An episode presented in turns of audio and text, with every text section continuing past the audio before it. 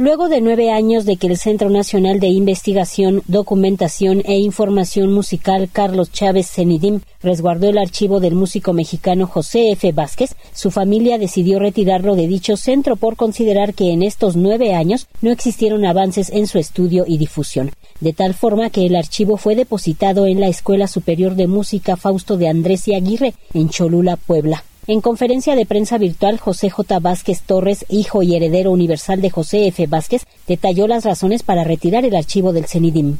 Lo más importante que yo quería y que no se cumplió en el CENIDIM fue que se diera a conocer quién había sido José F. Vázquez y que se difundiera su música.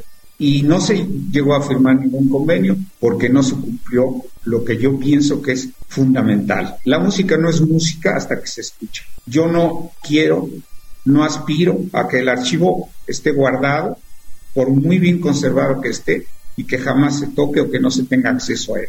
Y por eso tomé esta decisión.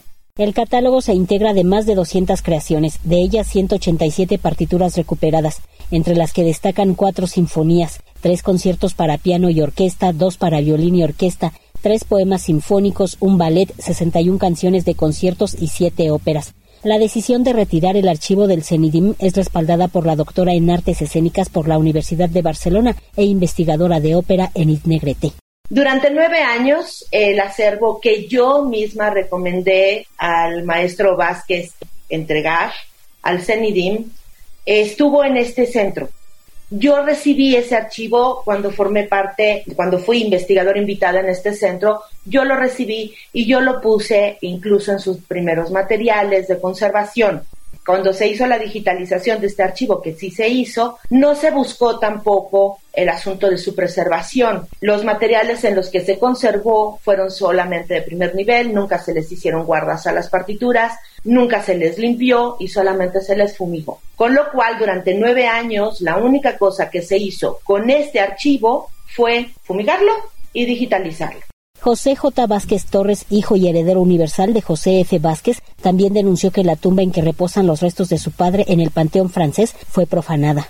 La tumba de mi padre ha sido profanada. La lápida desapareció. No hay ningún indicativo de que ahí pudiera haber algún enterramiento, ya no digamos importante, de cualquier persona. José F. Vázquez tuvo una trayectoria internacional como director de orquesta, tuvo colaboraciones con la orquesta de la BBC de Londres, Radio Francia, y fue el primer mexicano en dirigir en Japón. Es la voz de Gabriel Pallerón, músico, compositor e investigador.